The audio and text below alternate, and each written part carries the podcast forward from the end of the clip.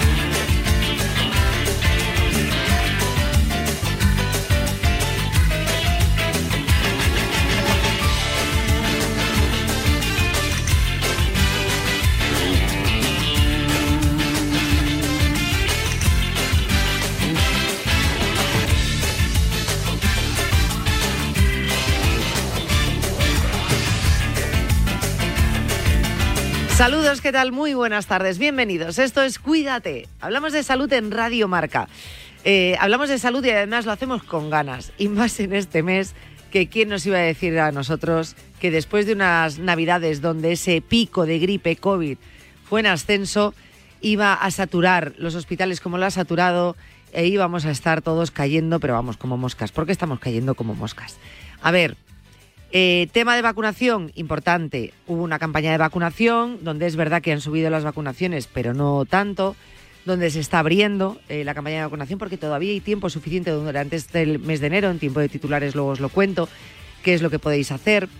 Y esto es algo bastante importante. Luego los resfriados, que eso ya no tiene nada que ver porque no salimos abrigados, no nos tapamos la boca y todas estas cosas. ¿Te acuerdas lo que decía la abuela y lo que dicen nuestras madres de tápate la boca?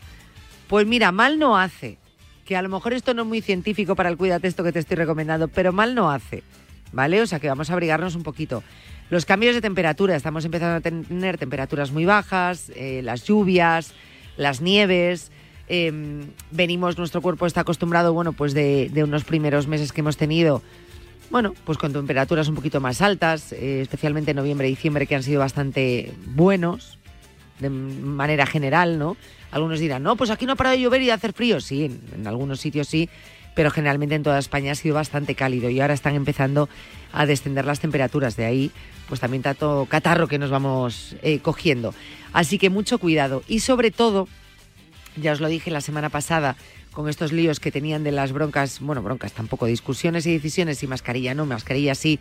Y os decía, mira, vamos a nosotros, por nuestra cuenta, ellos que ya nos digan si ya es obligatoria o no la mascarilla, pero nosotros, pues que tengamos un poquito de cuidado, sobre todo en aglomeraciones, en el trabajo, en los ascensores. Si tenemos síntomas de ponernos la mascarilla, si vamos a tener estar con alguien eh, que pueda estar o que pueda pertenecer a ese grupo de riesgo, ponernos la mascarilla.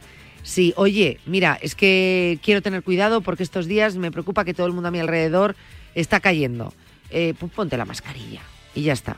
Pero vamos, póntela si te apetece, si no, no. Pero hay sitios que sepas que es obligatorio. Ahora bien, si tienes síntomas, yo creo que ahí sí deberías ponértela. Vamos, esto es una opinión personal, os lo vengo diciendo estos días, opinión personal. Si tienes síntomas, ponte la mascarilla, que es lo mejor. Ahora ya, si vas a hospitales, ahora ya sí que sí, ¿eh? Ahí sí que te la tienes que poner, que ya es obligado. Su cumplimiento y luego recomendación, pues si vas a una farmacia, a un centro que tenga que ver con salud, sanitario, una residencia, bueno, pues hay recomendación de ponerte la mascarilla. Me estoy escuchando yo, Dani, que sueno muy nasal, ¿verdad? A ver si me estoy resfriando, ¿eh? Sí, sí, Dani, sí.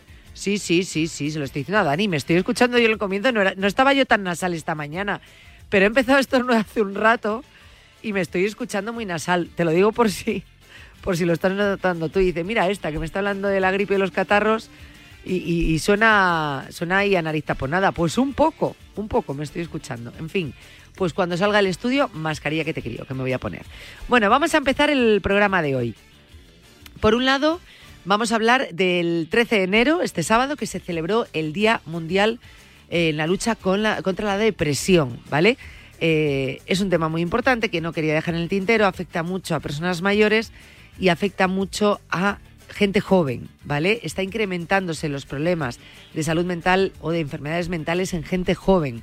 Eh, problemas que se están agravando bastante. Así que vamos a hablar sobre esta situación, qué es lo que podemos hacer, esos síntomas de alarma que a veces, eh, bueno, pues tenemos que informarnos, tener claros, conocer, por si tenemos a alguien a nuestro alrededor, nuestro hijo, nuestro sobrino, un primo, que pueda estar en una situación así, cómo podemos ayudarle. Creo que esto es muy importante, tener esa información para poder actuar, esas herramientas para poder actuar y poder acompañar, bueno, pues a ese ser querido, a ese ser cercano, eh, a un especialista.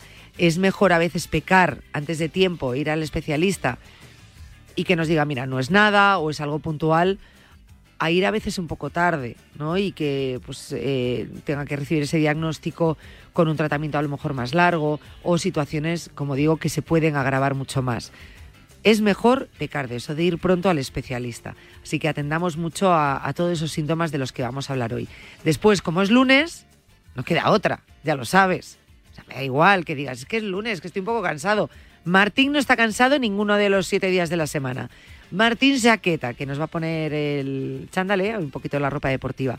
El otro día nos prometió que hoy nos iba a dar una serie de ejercicios muy sencillos en los que no necesitamos absolutamente nada, o creo que en la mayoría que nos va a dar no necesitamos absolutamente nada, que podemos hacer a lo largo del día, nuestro día a día, para sumar minutos.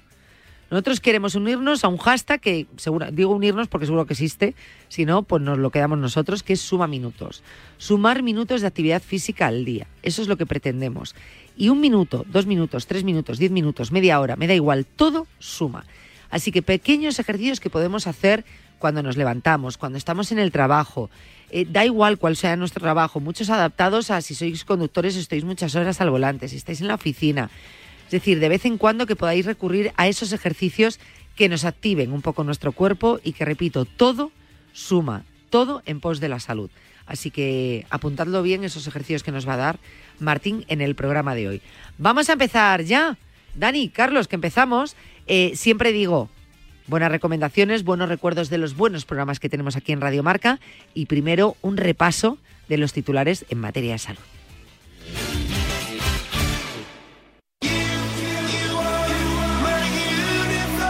¿Te has quedado dormido y no has escuchado la tribu de Radio Marca por la mañana? A mí me parece que un día esto es como... No te preocupes, ya sabes que en la aplicación de Radio Marca tienes todos los podcasts disponibles para escucharlos cuando y como quieras. También me parece que Tú decides cuándo quieres escuchar la radio del deporte. Se va el sol y llega parrado a las once y media. Sale el sol y vuelve parrado a las cinco y media de la mañana, justo antes de diario. Se va el sol y llega parrado. Goles con Pedro Pablo Parrado. Todo el deporte que no sabes, te lo cuenta él. Radio Marca. Sintoniza tu pasión con las voces del deporte. Espera que sigo. Se va el sol y llega parrado. Sale el sol y vuelve parrado. Muy bien. ¿A que sí?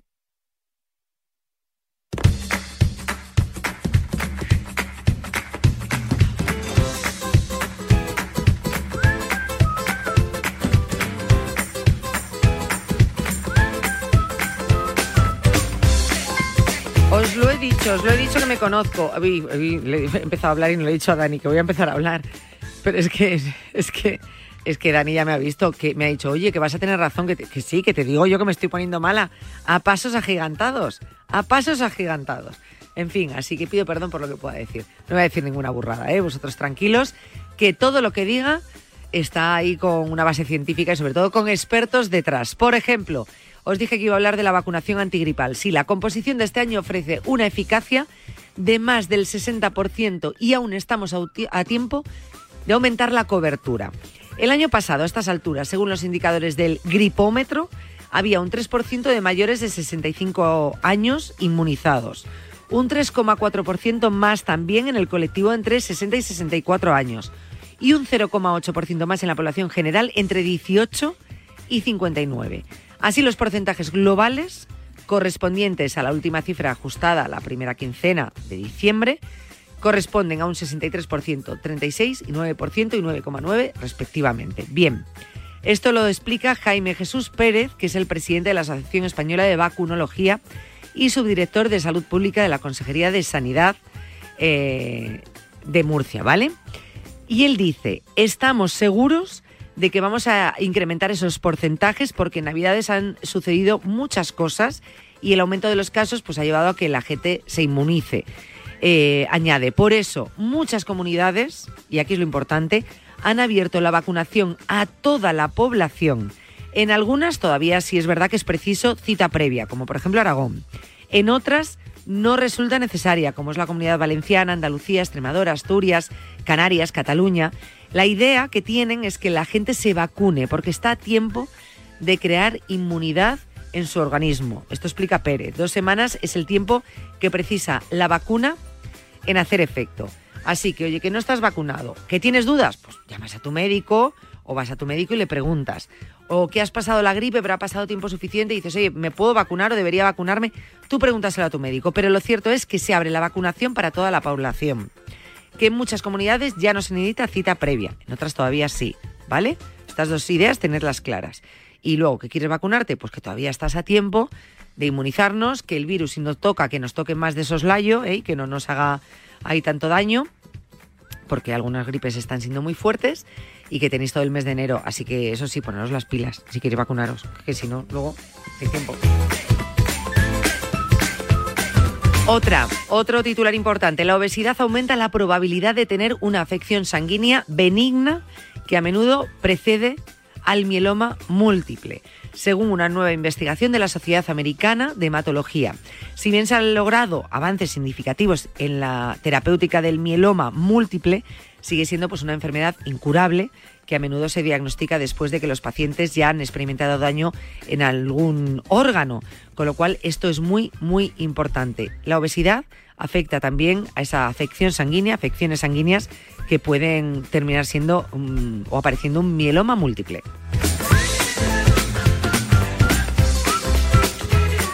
Nos da tiempo a una más. Los psicólogos avisan, más tiempo en las redes sociales supone un mayor aislamiento y más probabilidad de trastornos mentales. Muy importante a colación de lo que vamos a hablar hoy. El equipo de psicólogas del Hospital Rivera Polusa y la Clínica Santo Domingo Polusa asegura que la práctica clínica demuestra que las tasas de ansiedad y depresión en los jóvenes han aumentado considerablemente en los últimos años. Las redes sociales provocan esa sintomatología que esa sintomatología empeore. Utilizar diariamente plataformas y aplicaciones de Internet. Ver amigos o ídolos disfrutando activamente pues, de fiestas o eternamente de vacaciones en imágenes pues, que son un poco, poco realistas genera la sensación de que se están perdiendo cosas de un mundo falsamente idílico, explican las psicólogas, lo que supone un peligro para su autoestima y puede llegar a manifestar en forma de trastornos emocionales como ansiedad, estrés, depresión, entre otros. En, la opinión de estas psicólogas es clave también pues mantener una comunicación abierta padres-hijos, validar sus emociones y ofrecerles apoyo siempre que lo necesiten, además de enseñarles a conocer y valorar sus propias cualidades y logros, independientemente de la aprobación de los demás, fortaleciendo su autoestima, enseñarles la importancia de gestionar su privacidad. Esto es muy, muy importante. Las redes sociales pueden tener mucho peligro y es verdad que a veces vemos, todos vamos a mostrar, vamos a ver, tú te levantas feo un día o yo me levanto fea un día, te aseguro que no me voy a hacer una foto y la voy a subir. No por nada. Digo, ya no solo es por ayudaros a los demás, es que mi autoestima dice, jolín, qué aspecto tengo. Entonces, todo lo que vemos en redes sociales es nuestro mejor día, es nuestra mejor imagen. Eso es lo que vamos a mostrar. La gente joven al final está muchas horas en redes sociales. Si todos los inputs que le están viniendo de redes sociales es gente perfectamente maquillada, superpuesta, de viajes, viviendo feliz, con todo en abundancia, te crea una sensación de frustración, una sensación de no voy a llegar. Y eso al final termina generando una ansiedad, una depresión y problemas mayores. Así que muchísimo cuidado porque las redes sociales no son reales. De vez en cuando es bonito, pues lo ves, mira, voy a ver el viaje que se ha pegado este, mira qué guay. Y lo que empieza siendo una envidia sana se termina convirtiendo en una envidia pues, muy dañina, sin que nosotros queramos. Eso no nos convierte en malas personas, simplemente que es normal, pues toda esa información o sobreinformación que nos está viniendo totalmente falseada. Así que tiene también un punto de lógica, ¿eh? No hay que culpar absolutamente a nadie, pero que tengamos cuidado y que dosifiquemos, sobre todo esa comunicación padres-hijos, muy, muy importante. Bien, vamos a empezar el programa y vamos a hablar precisamente, por eso quería terminar con este titular, del Día Mundial contra o en la lucha contra la depresión. Precisamente lo vamos a hacer con Proyecto Hombre y precisamente nos vamos a centrar sobre todo en la gente joven. Las apuestas de goles llegan a Radio Marca. De domingo a jueves a partir de la una de la madrugada, analizamos las mejores claves y los mejores consejos para apostar con responsabilidad y la mejor información posible. Las apuestas de goles llegan a Radio Marca.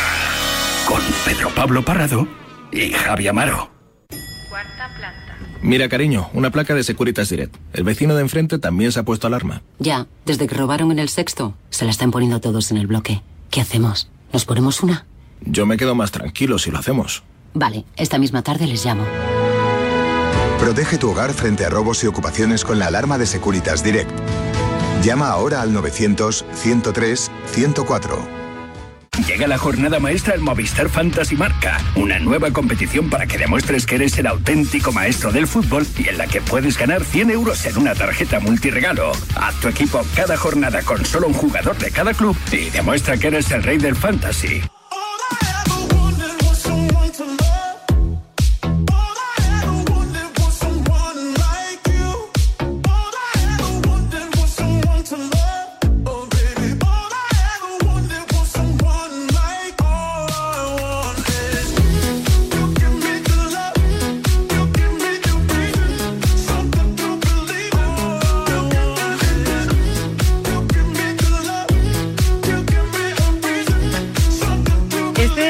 13 de enero se celebró el Día Mundial de la Lucha contra la Depresión. Es un trastorno emocional, afecta, fijaros, a más de 300 millones de personas en el mundo. Es considerada como la primera causa mundial de discapacidad. Hay 2,1 millones de personas con depresión en nuestro país. Eh, se traduce en un 5,25% de la población mayor de 15 años que padece esta enfermedad. De todas ellas, 230.000 personas sufren depresión grave. Eh, la intención de este Día Mundial de la Lucha contra la, Depresión es eh, sensibilizar, prevenir a la población a nivel mundial pues sobre esta enfermedad con estas cifras eh, muy altas ya, pero que van en aumento y de una manera desproporcionada, sobre todo en los dos últimos años. Eh, desde Proyecto Hombre nos facilitan también más datos y se centran en una parte eh, muy vulnerable de la población, como son los jóvenes. ¿no? En los últimos tres años, el porcentaje de jóvenes con depresión en Proyecto Hombre Madrid se ha incrementado en un 15%. Y esto nos hace ver, pues, un poco, o, traduce ¿no? las cifras que estaba diciendo al principio, que es una, una enfermedad que que, cada vez eh, va sumando más pacientes. Eh, motivos, probablemente haya muchos, quizás algo de desinformación, desconocimiento, eh, todavía estigma que hay en torno a la depresión, aunque pensemos que no, es verdad que se ha mejorado mucho y ya no lo vemos como, como algo tan diríamos vergonzoso. A mí no me gusta esa palabra, pero realmente siempre se ha vinculado la vergüenza ¿no? a la depresión parece que esas barreras se están empezando a romper, pero todavía, desde luego, falta mucho camino por recorrer. Nosotros nos vamos a centrar en, eh, precisamente en los jóvenes y en Proyecto Hombre, y estamos con Pablo Lama, psicólogo de Proyecto Hombre Madrid, que nos acompaña ahora mismo. Eh, Pablo Lama, ¿qué tal? Buenas tardes. Hola, buenas tardes. Gracias por acompañarnos, Pablo. Gracias a Proyecto Hombre. Y, yo quiero que nos ayudes un poquito, bueno, pues a arrojar un poquito más de luz sobre estas cifras que estábamos diciendo y, sobre posibles soluciones o qué es lo que podemos hacer nosotros como medios de comunicación y, la población, ¿no? Porque, eh, Pablo, son cifras muy altas. Fíjate, he empezado desde una cifra mundial como son 300 millones de personas en el mundo, que es muchísimo. Pero aquí es que en España son 2,1 millones y luego eh, ese incremento entre la población eh, juvenil, ¿no? Cómo ha crecido la depresión en este, en este, eh, en este sector, ¿no? De la población. Claro, efectivamente, como tú bien decías, es uno de los sectores de la población más vulnerables, ¿no? Como dato para acercarnos un poco más a la realidad cotidiana, mm, yo creo que es importante saber que uno de cada 20 menores, más o menos, pues tendrá un episodio depresivo antes de cumplir los 19 años. ¿no? Y lo importante mm, también y lo que nos tiene que preocupar es que mm, la mitad de estos chicos o chicas que pueden tener un episodio depresivo antes de los 19, pues no van a tener la ayuda que necesitan, ¿no? que es una ayuda profesional en muchos casos. ¿no? Y eso es un problema, porque entiendo que cuando aparece a, una edad eh, juvenil, si no se pone eh, remedio, si no se pone tanto diagnóstico como tratamiento, eh, va a afectar en una edad adulta. Desde luego, desde luego. Además es que el trastorno depresivo eh, genera mucho sufrimiento a la persona que, que lo padece, ¿no? Entonces todo lo que podamos hacer desde la sociedad en general, desde los medios de comunicación y por supuesto desde los profesionales que nos dedicamos al ámbito sanitario y psicológico, pues desde luego creo que es nuestra responsabilidad poder poner un poco los medios para que esto no siga sucediendo, claro. Eh, desde Proyecto Hombre, todos estos datos que a partir de ahora eh, vamos hablando ahora tú y yo, Pablo, eh, nos comentabais que se estima que más del 50% de trastornos de salud mental se manifiesta durante la adolescencia, sin embargo un bajo porcentaje de jóvenes, como estás comentando, recibe ese tratamiento. yo decía al principio que no sé si es por desconocimiento de síntomas por vergüenza, que repito, no me gusta esa palabra, pero es verdad que el estigma está asociado a esa vergüenza, el no saber qué hacer, el cómo pedir ayuda. Eh, ¿Cuál es el problema? Bueno, claro, cuando, cuando alguien padece algún tipo de este trastorno o esta sintomatología, pues muchas veces no sabe, no, no, sabe responder un poco al qué es lo que le sucede o qué, cuáles son las causas, ¿no? Y muchas veces, eh, a veces eh, nos ayuda el entorno, ¿no? Sobre todo cuando somos adolescentes o jóvenes nos cuesta quizás más pedir ayuda en ciertos aspectos o ver que podemos estar desarrollando algún tipo de estos problemas. Además, durante la adolescencia, eh, la cara que tiene la depresión es diferente a la que, a la que tiene en la, en la edad adulta. ¿no? Hay cosas que se comparten entre los adultos y los adolescentes que tienen depresión, pero hay muchas otras que se pueden confundir a veces con la propia adolescencia. Es decir, un adolescente deprimido va a estar mucho más irritable, va a mostrar mucha más hostilidad o va a tener más reacciones de ira que un adulto depresivo, ¿no? Entonces, muchas veces podemos eh, eh, entender pues, que están enfadados o que eh, simplemente son etapas negativas de la adolescencia o que es una cuestión puramente adaptativa y no tiene por qué. ¿no? Es verdad que los episodios depresivos o los trastornos depresivos fundamentalmente se, caracterizan por un estado de ánimo bajo, por tristeza, por sensaciones de, a nivel afectivo de, de, estado de ánimo bajo, como decía, pero también eh, puede llevar mucha irritabilidad. Eh, esto en la adolescencia suele manifestarse de otra manera. Por ejemplo, nos podemos aislar un poquito más, podemos dejar de eh, hacer cosas que antes nos gustaban mucho, podemos encerrarnos un poco más en la habitación o en nosotros mismos y eso a veces no se detecta del todo por parte de los padres y tampoco por parte de los adolescentes. Claro, es que esto, fíjate, eh, los tres problemas que nos encontramos en este momento y en, este sector ¿no? de la población. Esos síntomas que mismo los padres eh, pueden confundir con, pues, pues, pues, pues, eso, con esos síntomas típicos de la adolescencia, ¿no? Eh, es, lo, dificulta mucho el que a lo mejor pues el, propio adolescente pues no sepa reconocer qué le está ocurriendo y, ya esa falta de comunicación con los adultos, con su familia, con sus amigos, pues le impida eh, pedir esa ayuda necesaria. Es que nos encontramos con un problemón que realmente no sabemos cómo afrontar. Bueno, efectivamente. Eh, también es importante eh, entender que no siempre que estemos tristes vamos a tener un trastorno depresivo. Claro. La tristeza es una emoción completamente normal que todas las personas sentimos. ¿no? Y además de normal, probablemente es necesaria y en la mayoría de los casos la gestionamos de manera adecuada. Es decir, hay veces que tenemos que estar tristes, estamos tristes un tiempo y después se nos pasa y ya está. Pero cuando hablamos de depresión no hablamos de una tristeza sin más o de un sentimiento de vacío. ¿no? La depresión se caracteriza por una sensación como muy intensa y muy continua de tristeza, acompañada además de lo que los psicólogos llamamos la anedonia, ¿no? que es una pérdida muy fuerte de la capacidad de sentir placer o divertirnos. ¿no? O sea, cosas que antes nos encantaban, ahora ya no nos provocan casi nada. ¿no?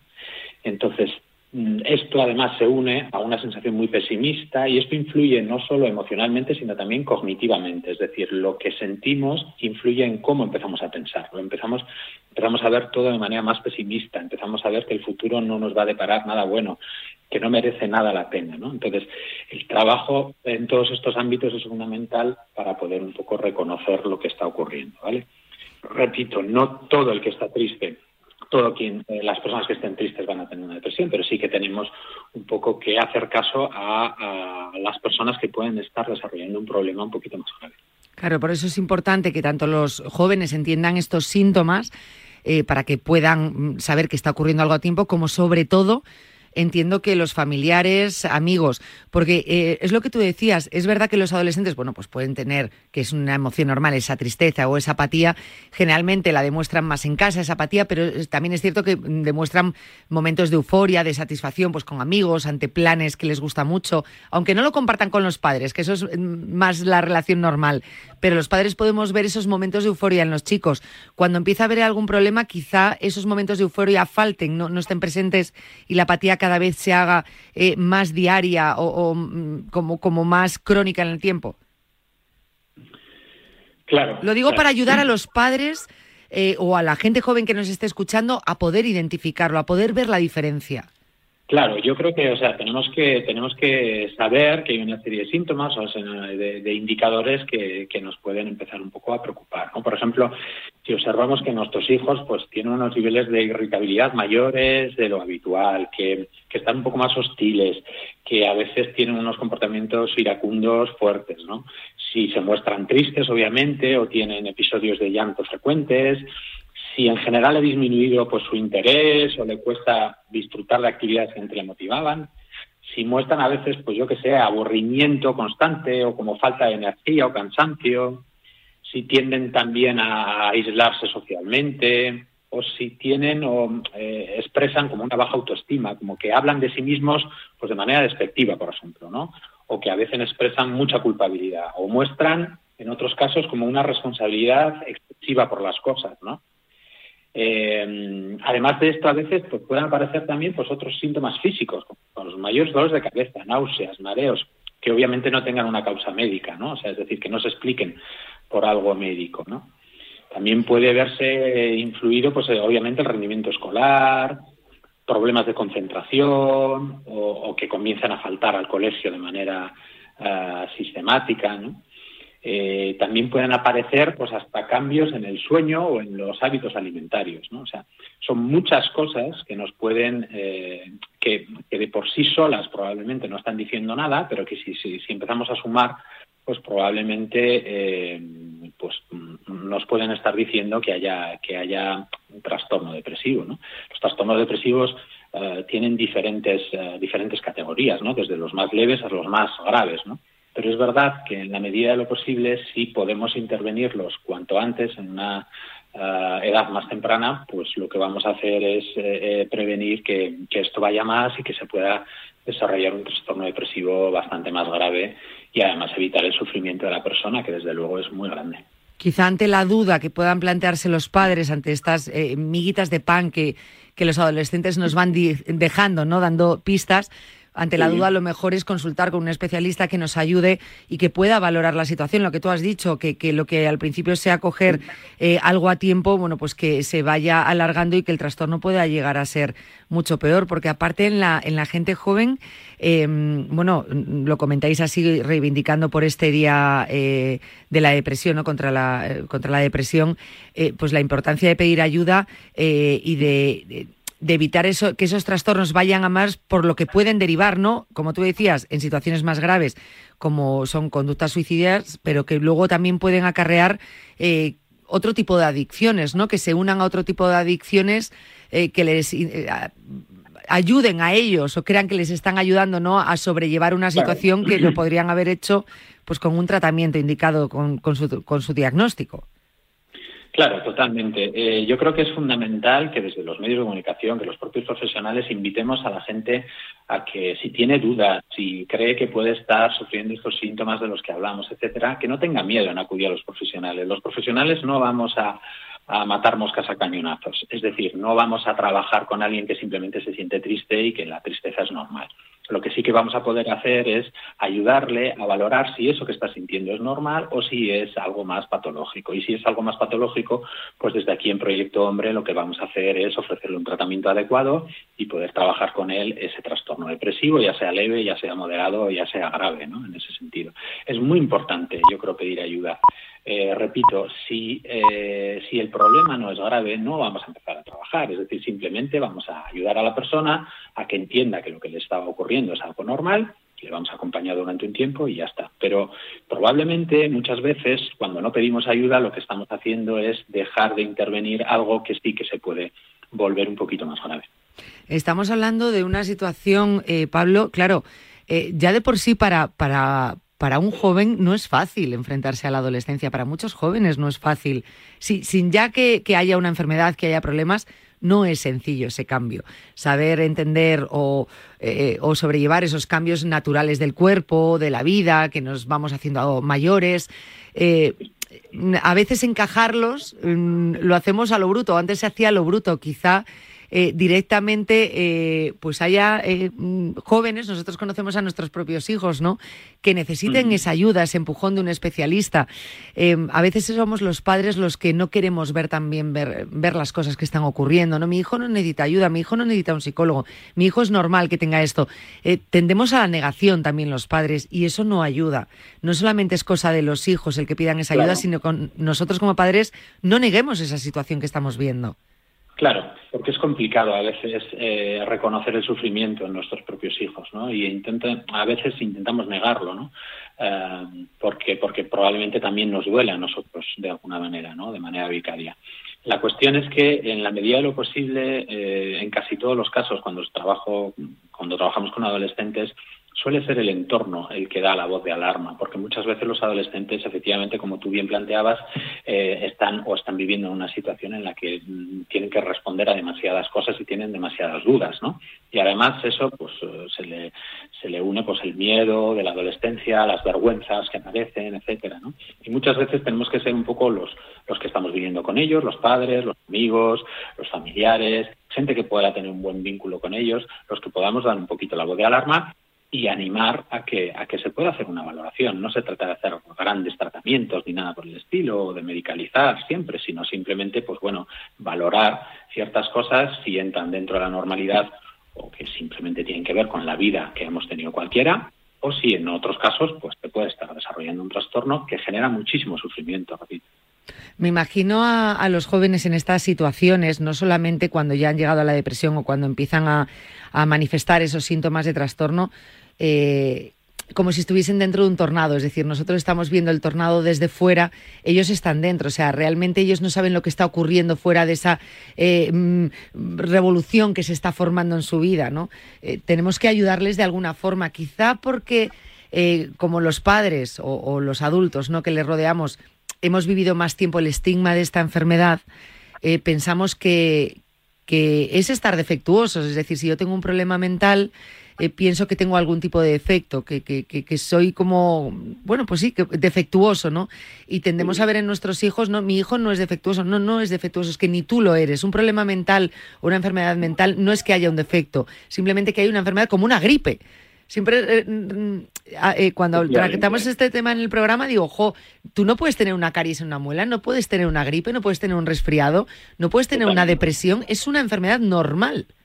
Sí, sobre todo no responsabilidad tuya, ¿no? Eso es. Que, es como si uno eligiera tener algún tipo de trastorno mental. Efectivamente, en cuanto a cuando hablamos de salud mental, nos queda mucho trabajo por hacer, sobre todo desde desestigmatizar un poco eh, todo este tipo de problemáticas, ¿no? Cualquier persona en un momento dado puede desarrollar un trastorno mental y desde ahí, y en el momento en que entendamos eso y dejemos de culpabilizarnos por, por sufrirlo, pues vamos a poder empezar a responsabilizarnos de él y hacer cosas más proactivas. Es muy importante en la depresión, sobre todo, trabajar en diferentes ámbitos, tanto en lo conductual, en que la persona se active, como en lo cognitivo, es decir, en la manera de pensar que tienen y en lo afectivo y en lo emocional. ¿no? Son como los tres grandes ámbitos donde hay que están afectados por la depresión y que hay que ir trabajando. Entonces, lo primero que hay que hacer es ir reconociendo e ir eh, pudiendo afrontar este tipo de cosas sin sentirnos culpables por lo que nos ocurre, ¿no?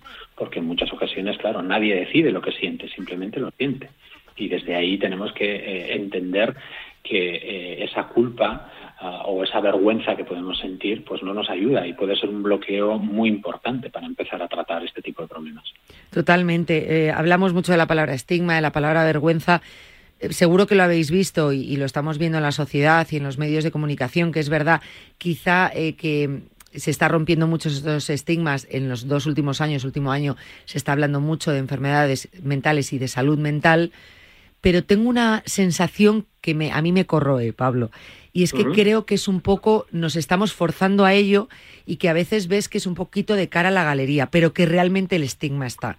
Es decir, está muy bien lanzar mensajes de, venga, eh, por la salud mental y vamos a normalizar las enfermedades mentales o el cuidado y prevención de la salud mental, pero que en el fondo cuando lo padecemos nosotros dices, no, ahora me escondo, eh, ahora me tapo, que no, que es un poco de cara a la galería y que todavía falta mucho por hacer, quizá por lo que tú estás diciendo, o sea, es que parte de cada uno de nosotros, no, no es tanto el, el decir, por mencionarlo parece que, que ya está, ya roto con el estigma, ya no hay vergüenza, no, no es eso solamente.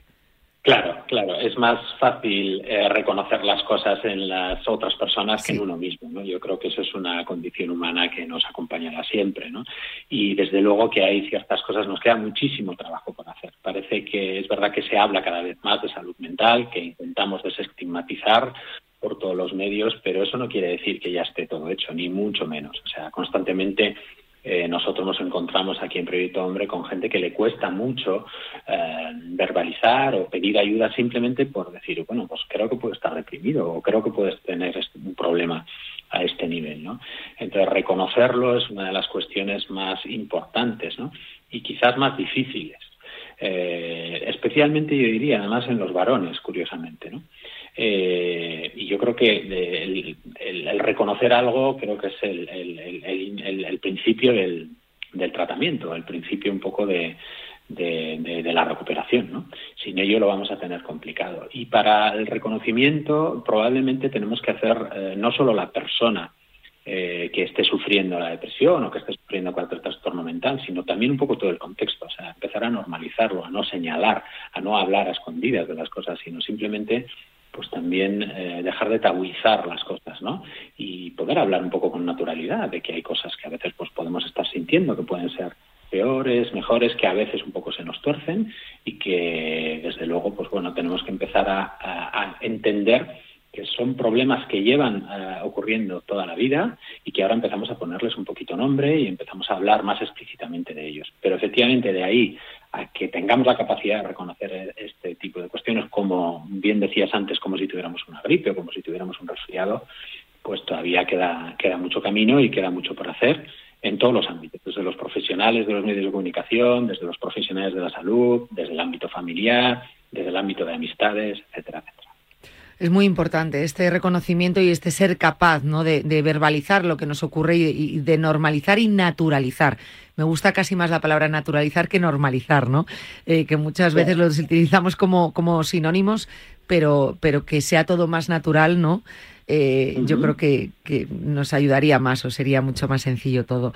Eh, Pablo, quiero agradecerte que hayas estado este ratito con nosotros. Me gustaría seguir charlando contigo en otro momento porque creo que desde Proyecto Hombre em, hacéis una labor eh, con la sociedad, con la gente joven, con muchos, muchos aspectos que tienen que ver, pues por ejemplo, con, el tema de, pues del consumo de sustancias solamente, no, de adicciones, adicciones a la tecnología que tanto se está hablando últimamente, eh, todo este tipo de, situaciones que, nos ayudaría mucho aquí en Cuídate y sobre todo a nuestros oyentes a, saber cuál es vuestro trabajo, a conocer vuestro trabajo, eh, a cómo pedir ayuda, a cómo saber reconocer este tipo de, cosas que yo creo que ayudaría muchísimo a la sociedad. Así que me gustaría charlar contigo en otro rato, en otro rato contigo, Pablo. Pues nada, encantados de que, de que nos hayáis invitado y, encantados también un poco de recibir esa invitación. ¿Vale? Muchísimas gracias. Gracias, un, un abrazo muy fuerte, Pablo. Gracias. Un abrazo. Un abrazo. Eh, bueno, pues hemos hablado con Pablo Lama, psicólogo de Proyecto Hombre Madrid. Eh, ya os lo decía al principio, este 13 de enero se celebró el Día Mundial de la Lucha contra la Depresión y yo creo que Pablo nos ha dado unas claves muy importantes. Eh, me gustaría que reflexionemos sobre ello y que entendamos esa naturalización que, que Pablo pedía. sobre, sobre las enfermedades mentales, algo tan importante para poder avanzar. Chitu te trae la mejor música urbana Radio Marca. Reggaetón, electrolatino, artistas invitados, actualidad. De miércoles a jueves de dos y media a tres y media. Aquí, en la Radio Urban del Deporte. Radio Marca. Del caserío de Chitu, me fío.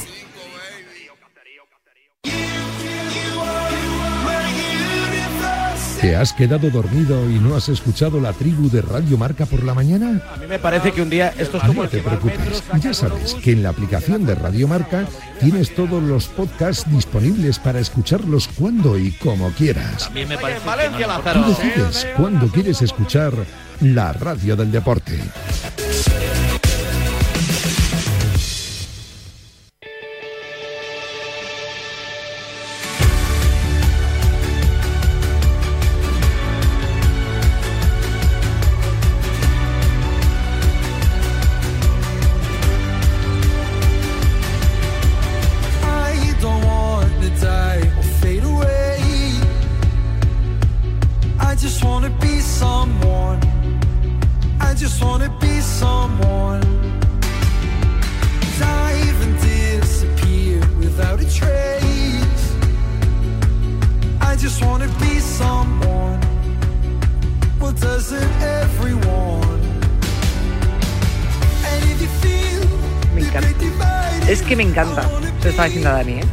Me encanta, me encanta esta sintonía que subieron. Em, si no existía el hashtag que os decía al principio, habría que inventarlo y nos uníamos a él. Y si no está, pues es nuestro. Suma minutos. Suma minutos de actividad física al día. Y ese va a ser nuestro propósito en este 2024 y con Martín Saqueta, que fue el primero en decirnos suma minutos. Ahora es verdad que hay muchas recomendaciones de muchos especialistas eh, no solamente de la actividad física, sino de la comunidad científica que está diciendo, suma minutos, no tiene que ser una hora al día, no tiene que, da igual, cinco minutos en un momento, dos minutos en otro, diez en otro, media hora en otro, suma minutos. Pero tengo que decirlo, al primero que se lo escuchamos hace unos años fue a Martín en este programa y a mí personalmente me lo dijo. Así que suma minutos. Martín Jaqueta, buenas tardes. Chani, cómo me gusta escucharte y, y, reconocer eso porque me encanta ese reconocimiento porque está buenísimo lo de suma minutos considero que es la clave de una vida sana eh, no del rendimiento físico en un gran reto pero sí de la vida saludable. Así que que sumemos minutos porque esa es la clave de todo. Es que es eso tú cuántas veces nos lo has explicado una cosa son los objetivos que queramos, es decir, si tenemos unos objetivos de un entrenamiento concreto, de una parte física que queramos pues muscular o ganar volumen o tal, eso tendrá otro entrenamiento, pero lo que es para la salud, para estar sanos, simplemente para la salud, suma minutos. Todos los días, eso sí. No me digas, esta semana he sumado 10 minutos. Pues hombre, no. Todos los días. Sí, todos los días, todos los días. Ahí está la clave y, y, ahí quiero que la gente sepa, ¿no? Que cuando entrenamos sumando minutos por salud es lo inteligente de un entrenamiento no se crean que eh, los locos, que a veces me incluyo en ellos, que estamos corriendo un maratón o haciendo una locura, eso es sano. No, eso no es sano. Sano es en sumar minutos, sano, es pensar en la salud y sano es pensar en lo que siempre diremos, eh, en la calidad de vida. Entonces eso es, eh, no solamente te da un buen resultado, sino que te da salud. O sea, el único capital verdadero que tenemos, la salud. Ojo, y que hay mucha gente, desgraciadamente, que no lo tiene. Pero muchísima gente que, que no lo tiene y que eh, cada vez, por lo menos, estamos siendo más conscientes de lo importante que es. Eh, la actividad física y la alimentación, lo importante que es como método y remedio natural para prevenir. Luego, para curar enfermedades, pues para eso están los médicos, obviamente, el diagnóstico, los tratamientos. Pero cuando hablamos de prevención, ostra, es que estamos hablando de poder, de tener posibilidades de tener una enfermedad y si estamos sanos, poder llegar a no tenerla, que eso es muy importante de romper papeletas, papeletas de participación en esa enfermedad. Totalmente, yo me comparto contigo 100%. Y ahora mira, quiero quiero hacerle un escenario a la gente, yo estoy sentado eh, porque bueno, vamos a hacer unos ejercicios hoy para, para esa gente que está mucho tiempo sentado, pero estoy sentado en un gimnasio, ¿no? Acabo de darle eh, clase a mi alumna Rocío, que siempre se las nombro cuando, cuando estoy con ella los días lunes. Sí. Y luego estoy en un, atrás de un cristal, en donde estoy viendo más o menos a unas, bueno, no voy a poner a contar, pero a ojo, unas 30, 35 personas, quizá algo más, ¿eh? Y estoy viendo casos eh, acabo de ver una persona que no te exagero, que a ojo, no fallo, le están sobrando unos 15, 20 kilos. Luego estoy viendo a una niña, que digo niña porque tiene cara de niña y también, no exagero si te digo que le pueden estar sobrando 30. Eh, luego estoy viendo unos cuerpazos, eh, sin, duda, sin duda, porque quizá la mayoría que están en los gimnasios tienen, tienen cuerpos muy dignos.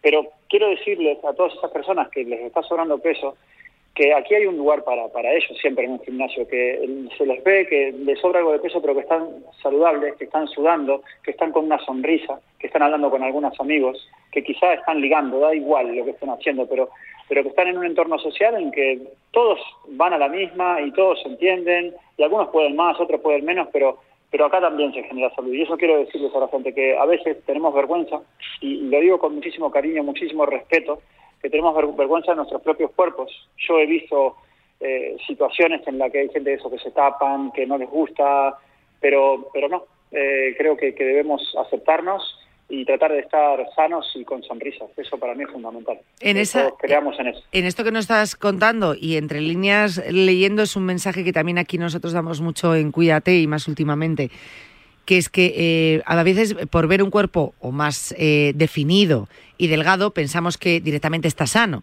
Si está definido probablemente esté sano porque haga ejercicio, pero que sea delgado no es sinónimo de salud y que esté eh, pasado de kilos no es sinónimo de insano.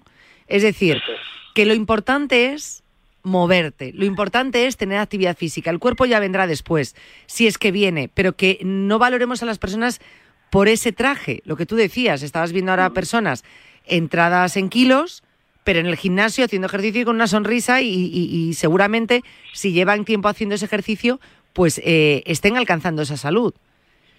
Entonces, eh, que, que lo hagamos directamente, dependiendo de esos objetivos que nos marquemos, pero que sobre todo nuestro primer objetivo sea la salud. Si queremos eh, sumar minutos, la única forma de hacerlo, porque yo sé que llevamos una vida muy estresada, es pues utilizando nuestro día a día pequeños minutos que podamos emplear para ello. Pasamos muchas horas sentados, ya sea en un coche, en el transporte, en el taxi, eh, repartiendo, ya sea en una oficina, ya sea incluso dando clases con los alumnos en bipedestación, pero de una forma fija, en el encerado o sentada. Es decir, en todos nuestros trabajos siempre hay cosas, ejercicios pequeños que podemos hacer que, no es todo llevar mancuernas y tumbarnos en el suelo. El otro día nos explicaste uno muy sencillo y rápido, que aquí demostramos que en menos de un minuto nos agotó. Sí, sí, sí, sí y ahí dijiste una gran verdad. Eh, yo considero que el mundo entero, y cuando hablo del mundo entero, hablo del mundo entero, eh, es que es un gimnasio. Lo que pasa es que pensamos a veces que los lugares que se dedican a la actividad física son los gimnasios, ¿no? Pero no, no, el mundo es un gimnasio, es cómo leemos la calle, cómo leemos el tren, cómo leemos el metro, cómo leemos la oficina, cómo leemos cualquier lugar en el que eh, estemos, cualquier entorno es un gimnasio si queremos que sea un gimnasio. Y eso es así, incluso en nuestra propia casa, incluso en nuestro propio sofá, todo, cualquier, cualquier eh, espacio y cualquier eh, accesorio puede ser un gimnasio. Entonces, simplemente es que empecemos a verlo de esa manera y empecemos a, creer que podemos, que, que tenemos un gimnasio y que la excusa no es no me puedo pagar un gimnasio, ni la excusa es, no, no tengo tiempo. No, no, no, con suma minutos y además eh, poniéndonos en pie en la silla nos alcanza. Pues fíjate, eh, es, es, muy, muy, muy sencillo, muy, muy sencillo. Y lo podemos hacer todos los días, ir variando ejercicios, hacerte varios y que no digas, bueno, ya he hecho ejercicios hoy. Pues oye, si te lo estás planteando es porque en ese momento a lo mejor te sobran dos minutos para poder hacerlo. Hazlo, no te lo plantees. Suma minutos pero sin estar contando eh, bueno, ya he hecho, no, ya he hecho no, todo lo que sumes mejor. Entonces, hoy, eh, Martín, se trata de que nos des unos cuantos ejercicios que podemos realizar, que sean muy sencillos, que no nos lleve a nada, que no implique nada. De hecho, luego grabarás eh, vídeo para las redes sociales para que veamos lo rápidos que son y lo sencillos que son de hacer. pero vamos a explicarlos a través de la radio. Cuatro, cinco, seis ejercicios que podamos hacer en nuestra oficina mismo. Sí, ya, fíjate, quiero, quiero decir que a veces soy muy ignorante con algunas cosas. Quise grabar el vídeo mientras eh, estábamos charlando y evidentemente no se puede. Se nota que soy mayor y que no estoy muy Ah. muy muy con lo tecno, pero pero evidentemente no se puede grabar un vídeo mientras hacemos llamadas. Dicho esto, cortaré con ustedes, grabaré y te lo mandaré, Janet, en minutos. Eso. Porque no van a ser, no, no van a ser, eh, no va a ser mucho tiempo lo que necesitamos. El primero que quiero recordar es el que hicimos el otro día, que simplemente estamos sentados en una silla, ponemos nuestros brazos a 90 grados y simplemente nos ponemos de pie y cuando nos ponemos de pie estiramos los brazos hacia arriba. Ese es el primero. ¿vale? Entonces, esto, ¿cuánto, qué- ¿cuánto tiempo quiero que lo hagamos? Durante 30 eh, segundos. Sin más, contamos 30 segundos y es más que suficiente. Ahora volvemos a otro ejercicio también, estando sentados en la silla ya prácticamente no nos tenemos que poner ni siquiera de pie, donde eh, cerramos los puños y simplemente elevamos los codos, perdón, la mano a los codos para trabajar nuestros hombros. Se, est- se están poniendo en situación de que cuando estoy levantando estoy como en la posición de Cristo, ¿verdad? Estamos Sí. sentados, pero estoy haciendo como en la posición de Cristo. Vale, ahí, ¿cuánto tenemos que hacer? 20, 30 segundos. Si son 30, mucho mejor.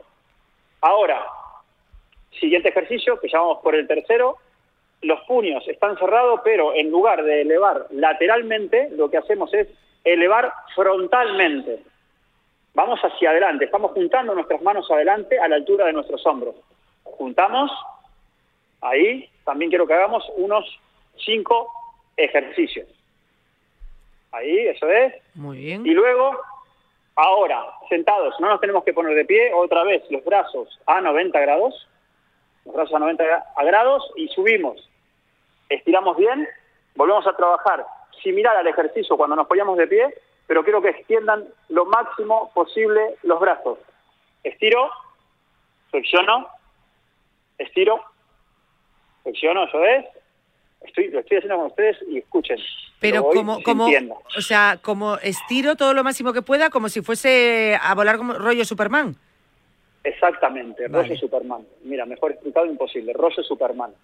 Eh, Es que, totalmente eso- es que yo soy muy técnica. Muy bien, me encanta Janet, eso es buenísimo. Entonces, nuestros hombros y nuestra espalda ya está prácticamente trabajada. Ahora, los brazos están extendidos, pero hacia abajo, o sea, a la altura de la silla, de- del lugar donde estoy sentado, están las manos, y lo que quiero es que hagamos ese ejercicio de bíceps, que parece una tontería, que pensamos que a veces porque no tenemos peso, no podemos trabajar, y no, claro que podemos trabajar, claro porque, que podemos activarnos perfectamente trabajando bíceps. Puños cerrados, entonces, simplemente hacemos una flexión de codo y llevamos nuestro puño hasta el hombro. Me estoy poniendo en situación, lo estamos entendiendo ya en este, Sí, o sea, es como pongo los puños encima de las, pier de las piernas, de los muslos, yo estoy sentada. No, están, están por afuera. Están por Ah, por afuera. afuera, Están vale. por afuera. Como brazos que- caídos, ¿no? Yo sentada, pero brazos caídos. Exactamente, brazos caídos y ahí empieza la flexión de codo y llevamos los puños cerrados al hombro. Vale. Bajo y voy al hombro. Entonces, ese es un ejercicio para estimular toda la zona de nuestro bíceps. Súper importante. Y ahora pasamos a, imagínense que inclinamos el tronco hacia adelante como llevando el pecho más cercano a las rodillas ¿Vale? el pecho está más cercano a las rodillas y lo que hago es elevar bien los codos. Los codos están prácticamente a la altura del hombro, la elevación está casi a la altura del hombro. ¿Me explico? ¿Se, se entiende? Este no lo entiendo yo muy bien. Vamos a ver. Llevo el Vale, pecho a las a rodillas. Yo estoy sentada. Vale. Llevo el pecho, a las rodillas. Empiezo a llevar los codos hacia atrás, hacia atrás, hacia atrás y los estoy elevando. Como si pusiese las manos en los riñones. Y entonces Ah, el código. Exactamente, exactamente, exactamente. Ahí cerramos puño y esas manos que están por los riñones se van a extender al máximo para extender el, todo el brazo en su totalidad. Estamos trabajando el tríceps. Y mantengo el, el codo flexionado, ¿no? El codo está flexionado en el inicio y está totalmente extendido en el final. Vale, vale, vale, ya lo entiendo. ¿Vale? O sea, que ese, ese, ese musculito que todas las mujeres, bueno, digo las mujeres porque siempre me dicen, no quiero que cuando digo hola se me mueva el brazo. Bueno, siempre me lo dicen porque en, en la mujer hay un punto de, a veces, de acumulación de grasa en la parte posterior del brazo y siempre me hace acordar a ellas, pero vamos, que a nosotros también nos pasa. Entonces, para que ese musculito no se mueva, acuérdense de inclinar el tronco hacia las rodillas, A partir de ahí elevamos, llevamos el codo a la altura del hombro, pero estamos por detrás con las manos cerca de los riñones y a partir de ahí extendemos. Extendemos para trabajar nuestro tríceps. Vale, y ahora quiero que nos pongamos de pie otra vez. Que lo estaba haciendo, perdón, ¿eh? Vale, muy bien, Shani, muy bien. Quiero que nos pongamos Ahora de, pie. De pie. Sí, y nos ponemos frente al escritorio, estamos currando, no se olviden, estamos todos trabajando. Sí. Y lo que vamos a hacer es apoyar las manos en el escritorio, llevar los pies hacia atrás, los dos pies, y estamos en una posición diagonal. Diagonal. Cuanto más separados estén los pies del escritorio, vamos a hacer las típicos push-ups. Cuanto más separados estén, ojo, cuidado, que es más duro el ejercicio. Entonces, Cada vez con que una- bajo te hablo en el micrófono, si no, es que estirado. Vale, muy bien, Shani, eso, eso me encanta, que estés ahí Ah, sí. su- sudándola conmigo, muy bien. Uh. Entonces, apoyamos los brazos y simplemente bajamos y subimos. Flexiono, hago push-ups de toda la vida, las flexiones de brazo, las lagartijas, como las hayamos llamado, Vale. pero flexionamos y estiramos. Flexionamos y estiramos y con eso tenemos una activación prácticamente completa, obviamente que no completa del todo porque quedarían por hacernos algunos ejercicios, pero con eso de verdad que probarlo, incluirlo en vuestro horario de oficina porque son ejercicios que son fáciles de hacer, que no llevan tiempo, incluso si yo estoy hablando por teléfono y haciendo una entrevista y haciendo los ejercicios, es que se puede. Tengo que decir una cosa, eh, Martín. No me he dado cuenta, es la primera vez, mira que lo estamos valorando, eh, YouTube, eh, poder emitir este programa a través de YouTube. ¿Sí? Y resulta que me está diciendo Carlos Santos que como ya está emitiendo el siguiente programa, La Pizarra de Quintana, porque se me ha visto haciendo los ejercicios, no me lo puedo creer. Pues escucha, Pero es que no estaba teniendo yo la mejor cara, ¿eh? anda bueno, bueno, la cara, la cara bonita, escucha, no, olvídate porque las caras bonitas haciendo ejercicio casi siempre se tuercen un poco, ¿eh? No, no, se me que- torció, se me torció porque estaba ahí, que es que me duelen aquí los estos, que ya no sé. Bueno, mira, eh, eh, mira, eso, eso no deja de ser eh, lo mejor que puede ser, ¿no? Que nos vean en, en la situación más ridícula, porque de eso se trata, de no sentirnos Bueno, ridículos. también es verdad. Ah, no, no, que nos tiene que dar exactamente igual. ¿Qué más me da? Eso te iba a decir. ¿Qué Pues más? mira, Claro si el, mm, lo que pasa es que no vayáis a verlo, por si acaso los he hecho mal. Primero Martín, que lo revise y si lo he hecho bien, pues entonces ya los veis. Te lo digo para no copiarme por si los he hecho mal. Y si no, No, yo- los vídeos me los graba ahora Martín, Eso, eso. los subimos a redes y el próximo, el próximo eh, lunes seguimos con unos cuantos ejercicios más. ¿Te parece? El próximo lunes va a ser un lunes maravilloso porque quiero hacer un programa especial, así que hay que prepararse porque va a estar bueno. Ah, vale, pues no adelantes nada. Luego me lo cuentas a mí, eso sí, No, para que no me pille. sí, sí, eh, sí, luego te, luego te cuento cosas porque va a haber cosas muy chulas. Martín, que te queremos mucho. Nos vemos el próximo Y lunes. yo, Jane, grabo y le, te lo paso, ¿vale? Besos y abrazos para todos. Un abrazo, hasta luego. Y además, en Cuídate remarca en Instagram que sepáis que tenéis la receta de los lunes de Leticia Garnica, nuestra dietista y nutricionista. Nos vemos mañana a la misma hora. Ahora podéis poner la pizarra de Quintana, ya sabéis, si le das para atrás, salimos ahí haciendo ejercicio en el Cuídate. Ay, madre mía.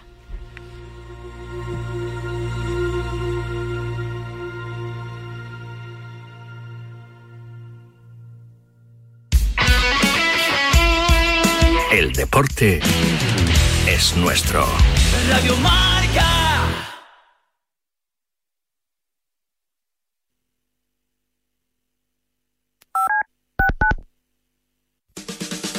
La noche del viernes comienza con música, cine y libros relacionados con los deportes, porque el deporte también es cultura. Y en la Deporteca lo demostramos cada semana con Natalia Freire.